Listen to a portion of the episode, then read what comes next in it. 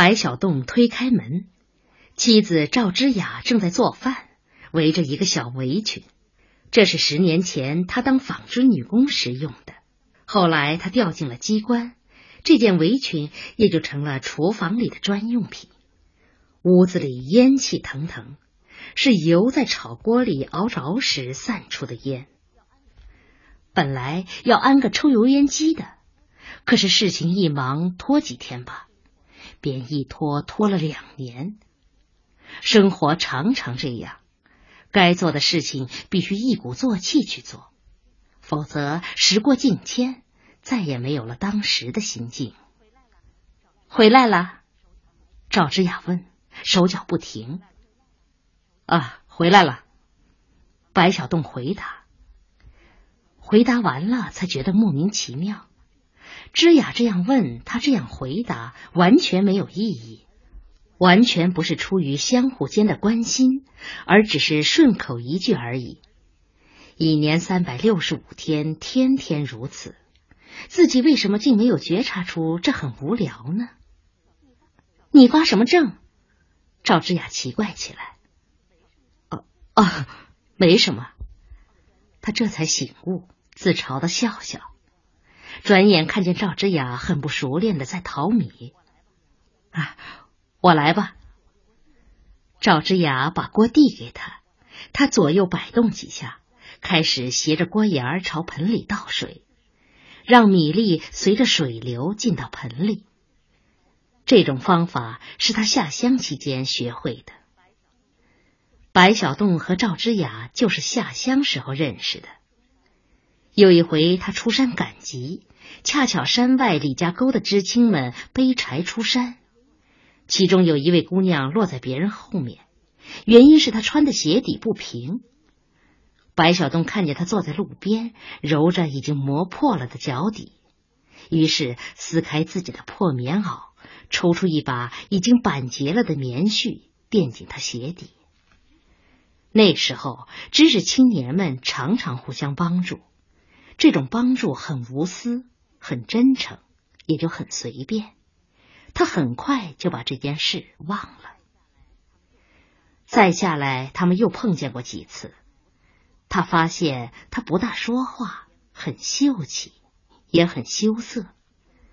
再后来出农村了，他们一百多个知青一股脑的招到了纺织厂。出农村时，白小东二十一岁。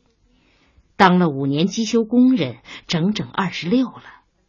媒人们开始登门，张三、李四、王五，几年中也介绍过七八位。他说不出对方有什么不好，却通通回绝了。后来，一位很赏识他的副总工程师为他做媒，提到了四车间的赵之雅，他又回绝了。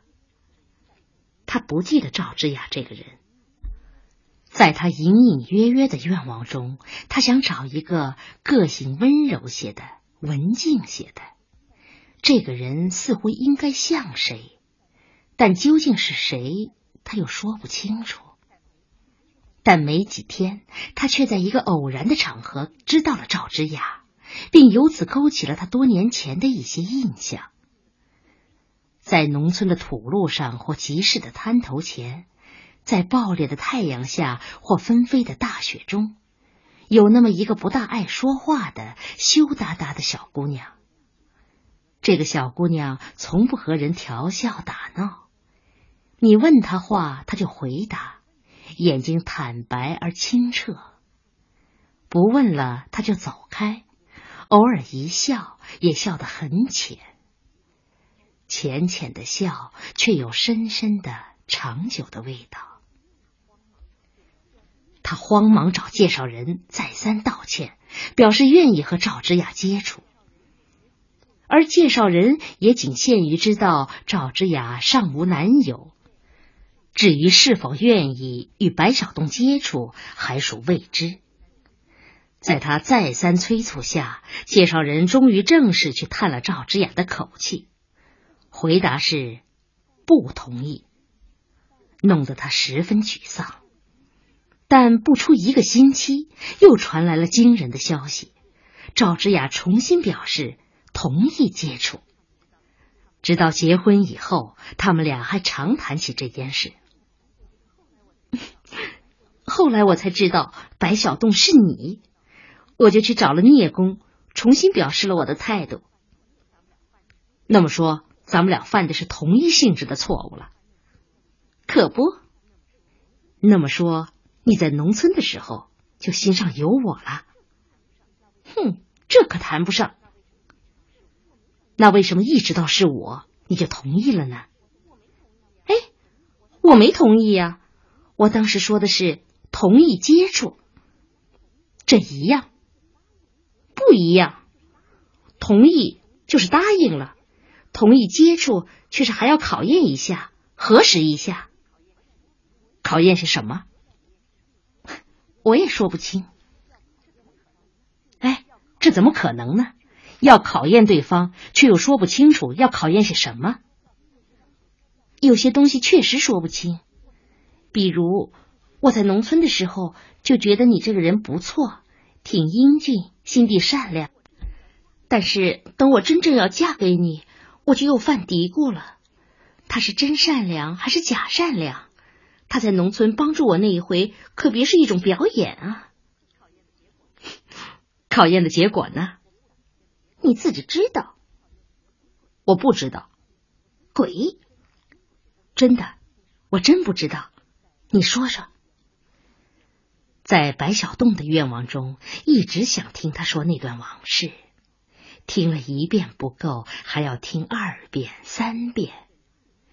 那是一个人最单纯、最有热情的年龄迸发出来的爱情，那是一个人一生中不可复来的黄金时代。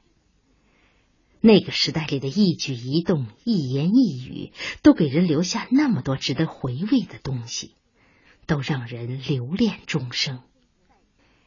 再下来，他们有了女儿，生活中又多了一份欢乐，一份热闹。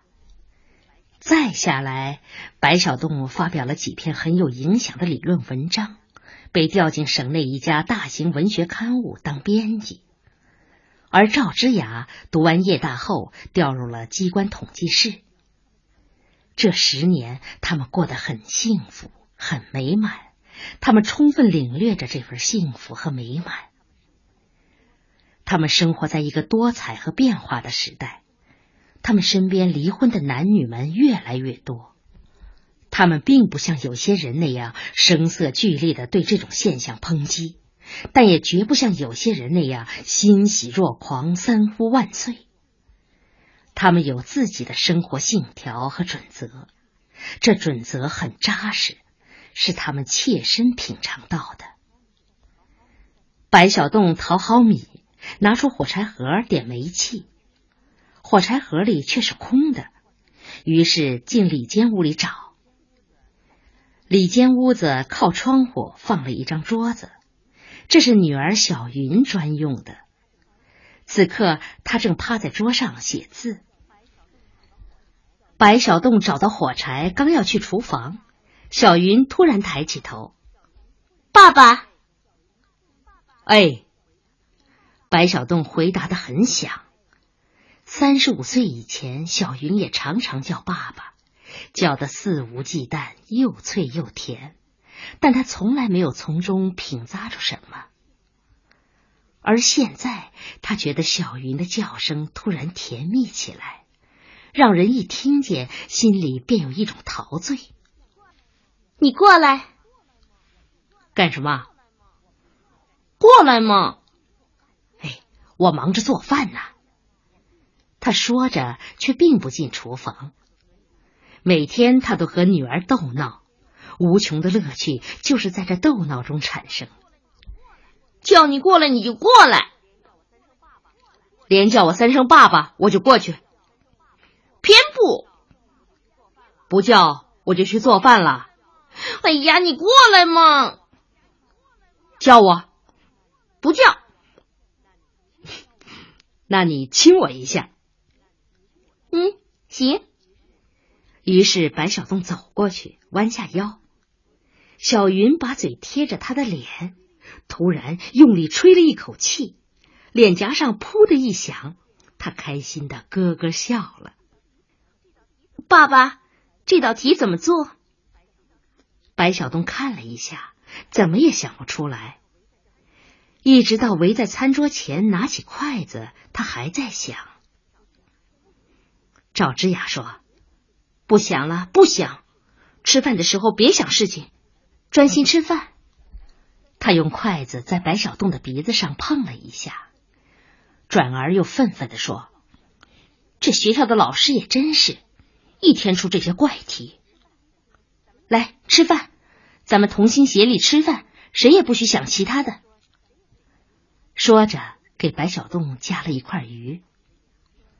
赵之雅是很关心，极关心白小洞的。哎，你自己吃啊？嗯，我吃了。吃了，桌子上怎么没有鱼骨头？我吃的全是肉。白小洞无可奈何的苦笑笑。实在说，赵之雅就是这样一种人，他似乎生来就不善于索取，而只习惯于奉献。套用一句时髦话来说，他心中装着全家所有的人，唯独没有他自己。第二天一整天，白小洞都忙于处理第三期的稿子，忙到很晚才回家。回家的路上，他恍然想起钱温馨那篇文章，不知翻译的怎么样了。但和昨天相比，他心里那股说不清道不明的情绪已经浅淡多了。第三天，他去参加一个座谈会，临近下班时才匆匆赶回编辑部。钱文新已经来过了，由于他不在，便把翻译稿留在了小说报告文学组组长老毕那儿了。稿子不长，他简单翻了翻，觉得文字真是不错。只是内容空了一些，看来这类好人好事的稿子是不大容易出彩。不过怎么处理呢？真的让罗伯特先生登个广告，聘请人来代他写吗？星期六过了是星期天，半个月以前就说好了，这个星期天全家去公园。公园里人很多，一座露天舞场正放着音乐。许多人在跳舞，却偏偏有一群年轻人不愿意进舞场，而是在草坪上跳。他们跳得很怪，是 disco，却又不像人们见惯了的那种 disco。跳几下就扬起脸，朝着蓝天白云嗷嗷的叫，叫得很肆无忌惮，也很刺耳。录音机里又传出一首新的曲子，是十分现代的。似乎毫无韵律的一首歌，小云也跟着唱起来。白小栋十分诧异，这是什么歌？赵之雅摇头，真奇怪，现在的年轻人怎么全喜欢这些？可不，连小云也会唱，庸俗不堪。嗨。一代人有一代人的审美标准吗？这是你自己说的。我是这么说过，可是这一代人和下一代人之间的标准是有继承和延续的，就像生下的孩子必然带有父母的遗传，如果一丝遗传也没有，这种大割裂就极不正常，势必破坏社会的平衡。白小栋想就这个问题和赵之雅讨论一番。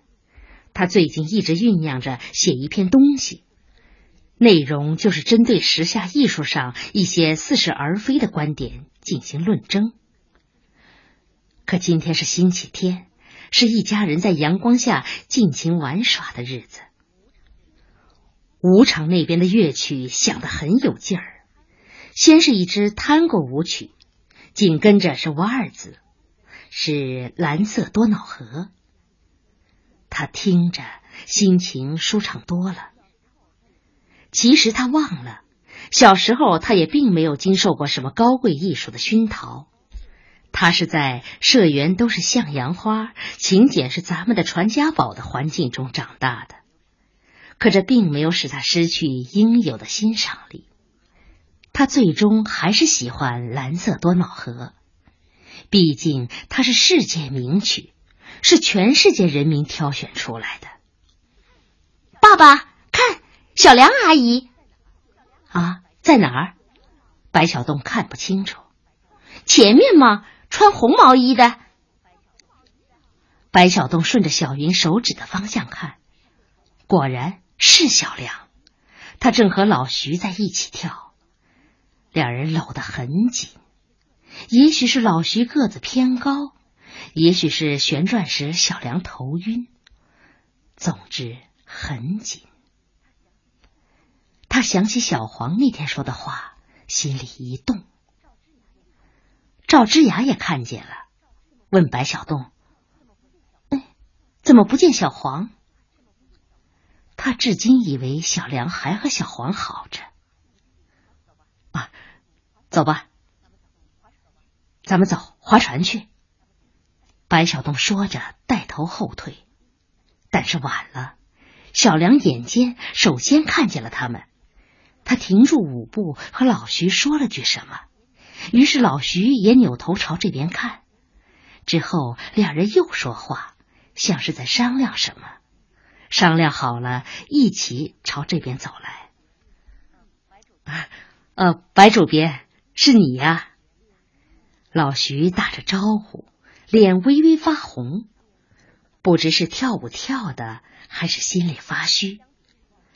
相比之下，倒是小梁坦然多了，望望白小洞，又望望赵之雅，微笑一下说：“哎，怎么搞的，白主编，还不快请夫人进舞场？”啊，他不会，真的吗？是不会。不会，我教你。哦，不不，我学不会。赵之雅慌忙躲避，倒像是在躲什么瘟疫。嗨，哪有学不会的？像你这么好的身条啊，是不是白主编管得太紧了？嗨，看看，一说就把我给扯上，好像我注定是假证。哎，之雅，你要是有兴趣啊，就进去学学。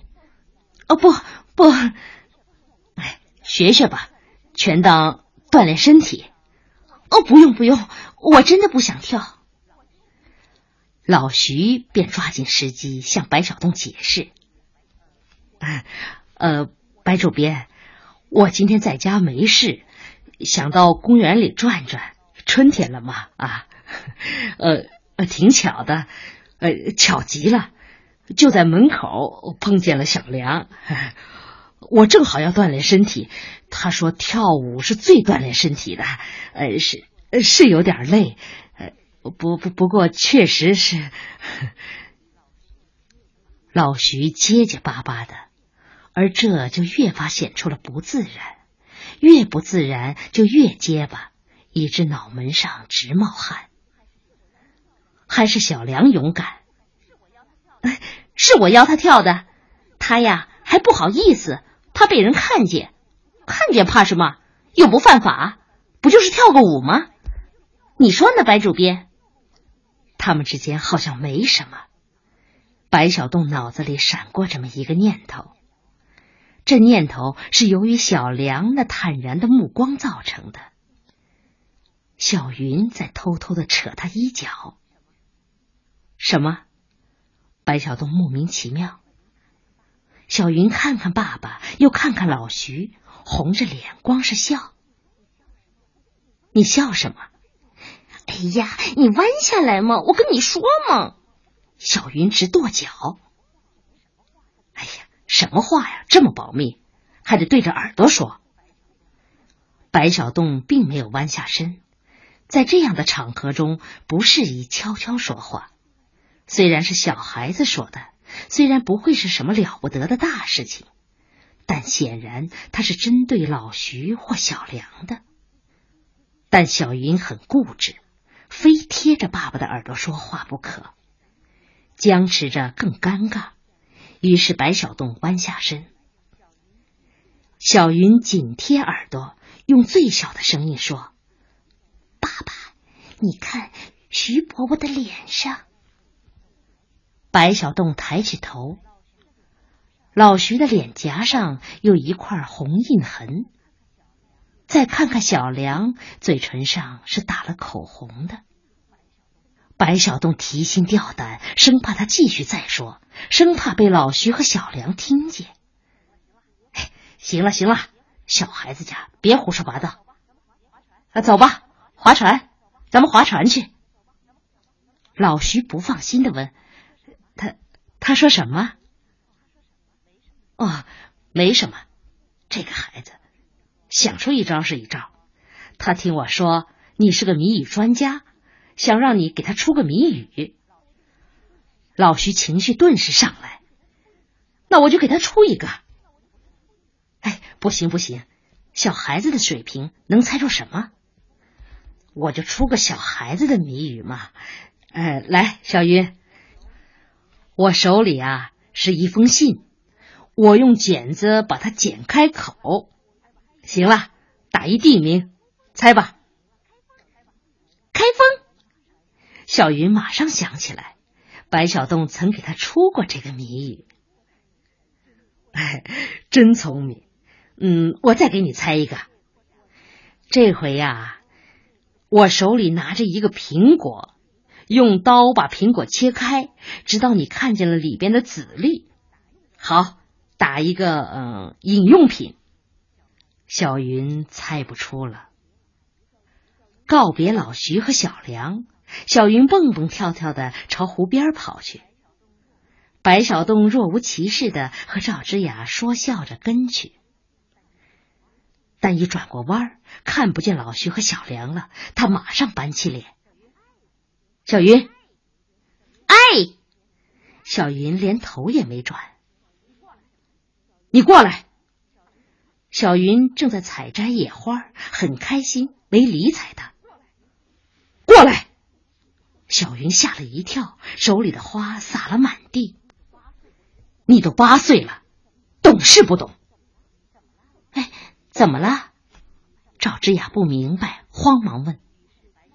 于是白小洞把事情讲了一遍，又训斥小云：“一个小孩子操什么闲心？不该你管的事你也多嘴，要是让徐伯伯听见了，多难看。”小云一声不响，他是害怕了，却并不明白错误在哪儿，起码不完全明白。哎呀，算了算了，小云别怕，以后注意。不要在生人面前多嘴啊！赵之雅又转向白小栋：“哎呀，孩子知道什么？又不是故意的，不是故意就可以允许吗？幸亏他小声说的，不然多难看。”小云不大声说，这本身就是懂事了吗？看你嗓门大的，来，小云，来，让妈妈牵着你。小云委屈的满眼含泪，一听妈妈的话就更委屈，嘴唇都抖了起来。赵之雅一看不对，慌忙弯身想劝慰几句，但是晚了，小云已经哇的哭出了声音。